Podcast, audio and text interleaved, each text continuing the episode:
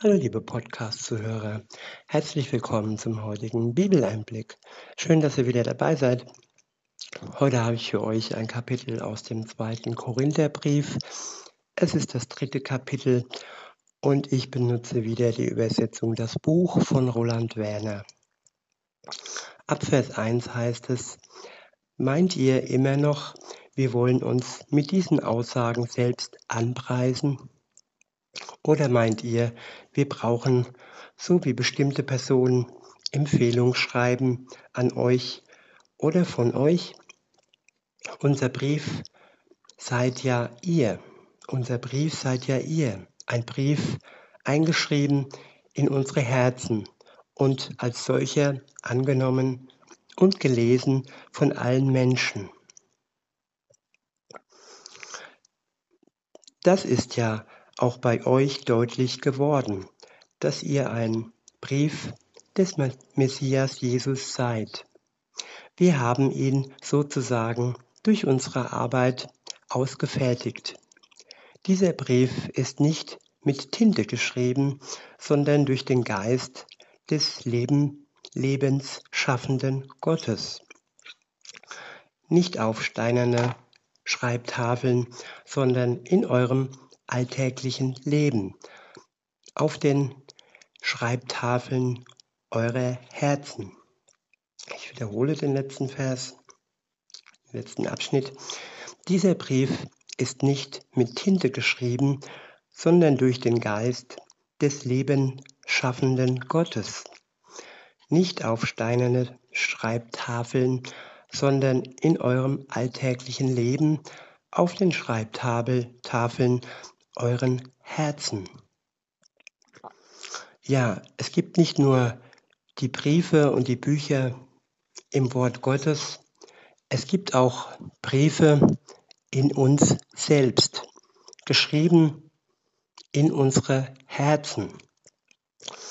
Das, was wir lesen, das, was außerhalb von uns ist, außerhalb von unseres Menschen, das soll auch in unseren Herzen ankommen.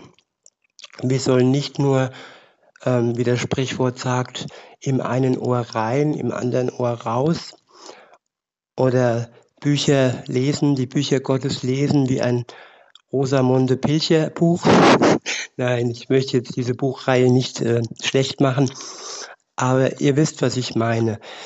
Nicht oberflächlich, sondern in der Tiefe soll uns das Wort Gottes erreichen und die Worte sollen geschrieben werden, geschrieben in unseren Herzen, nicht nur aufgenommen und dann wieder ausgeschieden, sondern wirklich äh, in uns hineingenommen und dort bewahrt wie ein Schatz in unserem Herz.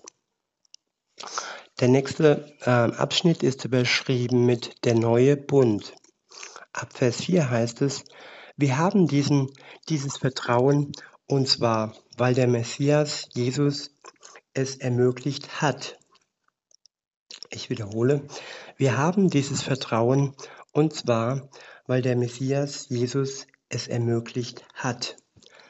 Vertrauen ist nicht nur eine Sache, die wir machen, sondern es hat vorher jemand ermöglicht. Es hat Jesus ermöglicht, dass wir auf ihn, in ihn vertrauen können. Unser Vertrauen kommt also nicht von uns selbst. Und wenn dir, lieber Zuhörer, Vertrauen fehlt, dann bitte doch Gott, dass er dir Vertrauen schenkt.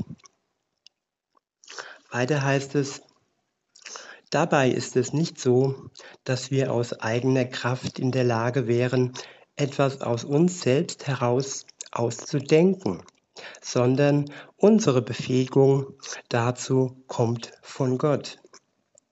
Ich wiederhole, dabei ist es nicht so, dass wir aus eigener Kraft in der Lage wären, etwas aus uns selbst heraus auszudenken, sondern unsere Befähigung dazu kommt von Gott. Ja, sogar die Befähigung, dass wir das Wort Gottes erkennen können, kommt von Gott. Und wenn es von Gott kommt, können wir auch dies von Gott erbeten, dass wir sein Wort verstehen. Und das ist der zweite Schritt. Der erste Schritt ist Vertrauen. Das Vertrauen kommt von Gott. Das können wir uns erbeten. Und wenn wir das Vertrauen haben, kommt im zweiten Schritt die Befähigung dazu, das Wort Gottes zu erkennen, es wahrzunehmen, es aufzunehmen, es zu verstehen. Und auch diese Fähigkeit kommt von Gott. Und auch darum könnt ihr Gott bitten, dass er es euch schenkt. Weiter heißt es, er ist es, der uns befähigt hat, Diener des neuen Bundes, der neuen Art der Gottesbeziehung zu sein. Ich wiederhole, er ist es, der uns befähigt hat, Diener des neuen Bundes, der neuen Art der Gottesbeziehung zu sein. Ja, es ist der neue Bund. Es gibt den alten Bund und den neuen Bund. Und im neuen Bund gibt es auch eine neue Art äh, der Gottesbeziehung. Und diese Art der Gottesbeziehung funktioniert auf du und du. Ich kann Gott ansprechen mit du und er ist mein Gegenüber und er ist meine Vertrauensperson in allen Lebenslagen.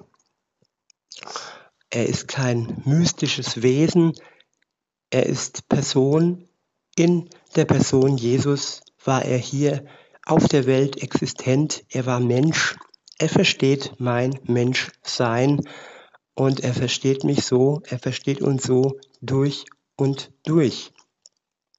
Und durch Jesus haben wir auch die Gerechtigkeit erlangt vor Gott, dem Vater, der zu 100 Prozent heilig ist, stehen zu können und ja, das Vater unser, unser zu beten. Er ist unser Vater, aber und wir sind seine Kinder. Und das alles nur, weil es Jesus im neuen Bund ermöglicht, ermöglicht hat, da er für uns gestorben ist, für unsere Schuld, für unsere Sünden und da er die Möglichkeit geschaffen hat, dass wir wirklich frei sein können, frei von den Ketten der Bindung des Bösen und unserer Schuld erlöst und mit einem neuen Leben zusammen mit Gott. Weiter heißt es dann, damit meine ich nicht den Bund, der durch den Buchstaben des Gesetzes geregelt wird, sondern durch den Gottesgeist. Der Bund der Buchstaben, das war das Alte Testament mit den zehn Geboten. Und dieses Alte Testament ist nicht aufgehoben, die zehn Gebote und so weiter sind nicht aufgehoben. Alles wurde durch den neuen Bund ähm, ja, ähm, hinzugefügt. Der neue Bund wurde dem alten Bund hinzugefügt. Es wurde sozusagen komplettisiert und ja, besonders und veredelt, sagen wir es so, es wurde veredelt. Weiter heißt es, damit meine ich nicht den Bund, der durch den Buchstaben des Gesetzes geregelt wird, sondern durch den Gottesgeist. Denn der Buchstabe, der Buchstabe als solcher tötet. Doch der Gottesgeist macht lebendig. Die zehn Gebote töten. Sie haben die Macht, den Menschen ähm, zu richten. Und wer kann den zehn Geboten gegenüber zu 100 Prozent bestehen? Wer hat in seinem Leben noch nie gelogen, gestohlen, gemordet haben vielleicht die wenigsten, aber alle Gebote zusammen komplett erfüllen, das ist ja eigentlich nicht möglich. Und insofern ähm, war es nur für Jesus möglich, der zugleich Gottes Sohn war und eben auch heilig und ohne Schuld. Und er hat diesen ersten Bund komplett erfüllt, sozusagen für uns, damit wir durch seine Macht gerecht vor dem Vater stehen können. Und der neue Bund, da ist der Bestandteil der Heilige Gottesgeist, den wir geschenkt bekommen, sobald wir an Jesus glauben. Und dieser Geist macht lebendig. Weiter heißt es in Vers 7, schon dieser Dienst, bei dem die Buchstaben in Steintafeln eingeritzt waren und der dann durch der dann doch zum Tod führt, war so sehr von Gottes Herrlichkeit überstrahlt, dass die Israeliten nicht in der Lage waren, das Gesicht von Mose anzuschauen, wegen dem strahlenden Glanz, der auf seinem Gesicht lag und der schließlich doch verblasste. Um wie viel mehr wird dann der Dienst, der in der Kraft des Gottesgeistes durchgeführt wird, sich im strahlenden Glanz entfalten. Wenn schon der Dienst, der doch am Ende zur Verurteilung führte, voller Herrlichkeit war, um wie viel mehr wird dann der Dienst, der, der dazu führt, dass die Menschen vor Gott gerecht werden, von diesem Glanz erfüllt sein. So kann man sagen, dass der alte Bund, der zu einem bestimmten Grad diesen herrlichen Glanz besitzt, dann doch nicht die größte Herrlichkeit trägt im Vergleich zu dem alles überstrahlenden Glanz. Wenn selbst das, was vorüberging, von diesem Glanz überstrahlt war, um wie viel mehr ist dann das, was bleibt, von diesem herrlichen Glanz durchstrahlt. Der nächste Abschnitt ist überschrieben mit Freiheit. Ab Vers 12 heißt es, darin besteht unsere Hoffnung, deshalb treten wir auch mit großem Selbstbewusstsein und innerer Freiheit auf. Ich wiederhole, darin besteht unsere Hoffnung. Deshalb treten wir auch mit großem Selbstbewusstsein und innerer Freiheit auf. Ja, großem Selbstbewusstsein und innerer Freiheit. Wer kann uns das wirklich ähm, ermöglichen? All die anderen Alternativen, sei es Psychologie, sei es Buddhismus oder alle anderen Religionen, sie sind doch im Gegensatz zu der wirklichen Freiheit, der wirklichen inneren Freiheit, die uns Gott durch Jesus schenkt, ähm, ja nichts dagegen. Und insofern, ja, lasst uns die Freiheit ergreifen und uns freuen an dem, was wir durch Gott haben. Weiter heißt es, wir machen es eben gerade nicht wie Mose, der sein Gesicht mit einem Tuch verdeckte, damit die Israeliten nicht miterleben konnten, wie der Lichtglanz langsam verschwand. Dabei kann man sagen, dass ihr, dass ihr Denken sich immer mehr verhärtete. Denn es ist bis auf den heutigen Tag so, dass genau diese Decke auf dem Buch des alten Bundes liegt wenn sie es lesen. Und erst dann, wenn Menschen den Messias anerkennen, wird diese Decke weggenommen. Ich wiederhole nochmal den letzten Abschnitt. Denn es ist, es ist bis auf den heutigen Tag so, dass genau diese Decke auf dem Buch des alten Bundes liegt, wenn sie es lesen. Und erst dann, wenn Menschen den Messias anerkennen, wird diese Decke weggenommen. Alles ist verschwommen, alles liegt im Nebel. Und nun ja, es ist ähnlich wie in anderen Religionen, aber trotzdem auch anders.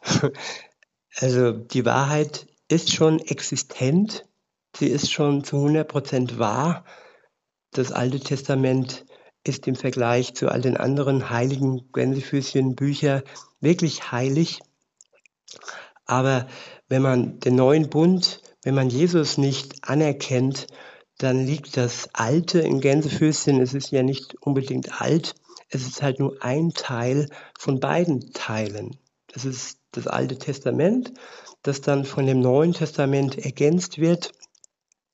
Und äh, ja, erst durch das Neue, durch den neuen Bund, durch Jesus wird die Decke weggenommen. Decke kann man sagen, es gibt auch, es gab auch einen Vorhang im Tempel Gottes. Und ähm, dieser Vorhang, der hing, ähm, bevor Jesus gestorben ist. Und als Jesus für unsere Schuld gestorben ist, zerriss dieser Vorhang im Tempel und der Zugang zu Gott war ab diesem Zeitpunkt von, von du zu du möglich. Ab diesem Zeitpunkt äh, war es nicht mehr nötig, dass man Opfer brachte. Ab diesem Zeitpunkt war einfach die Anerkennung Jesu und eine Beziehung zu ihm das Ausschlaggebende, dass man ja den Zugang zu Gott findet. Und das ohne Decke und das ohne Vorhang. Weiter heißt es, doch es ist so, dass bis heute immer, wenn die Bücher von Mose gelesen werden, eine Decke über ihnen, über ihren Herzen liegt. Doch dann, wenn sich jemand zu Jesus, dem Herrn, hinwendet, wird diese Decke weggenommen. Es geht also auch um die Decke über unserem Herzen. Viele sind ja gedämpft im Herzen, viele ähm, glauben in Gänsefüßchen mit dem Kopf und die Decke über ihrem Herzen verhindert, dass sie wirklich eine Herzensbeziehung zu Gott finden. Weiter heißt es in Vers 17, der Herr, das ist der Gottesgeist. Wo er, der Geist des Herrn ist, da ist Freiheit. Und wir alle, auf deren Gesicht keine Decke liegt, wir spiegeln den strahlenden, den strahlenden Lichtglanz des Herrn wider und wir werden dadurch umgestaltet, sodass sein Bild uns immer stärker prägt. Ich wiederhole den letzten Abschnitt. Der Herr, das ist der Gottesgeist. Wo er, der Geist des Herrn ist, da ist Freiheit. Und wir alle, auf deren Gesicht keine Decke liegt, wir spiegeln den strahlenden, strahlenden Lichtglanz des Herrn wider. Und wir werden dadurch umgestaltet, sodass sein Bild uns immer stärker prägt.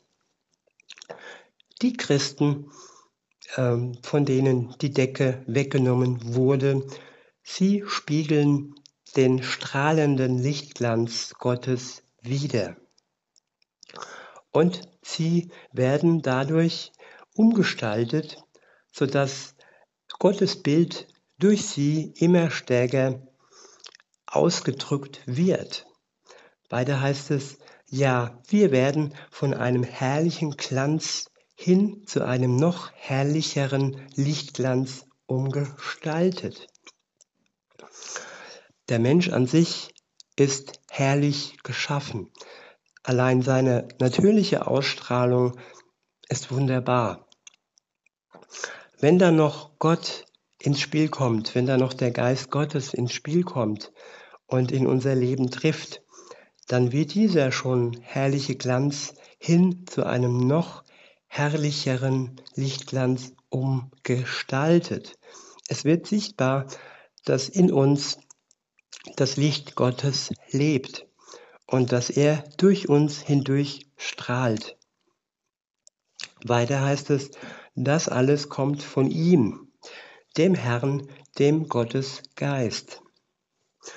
Und wie schöner könnte man ähm, einen täglichen Bibeleinblick beenden durch den herrlichen Lichtglanz Gottes und durch so eine wunderbare Aussicht und Möglichkeit für jeden, der dieses Geschenk annimmt. In diesem Sinne wünsche ich euch noch einen schönen Tag und sag bis denne.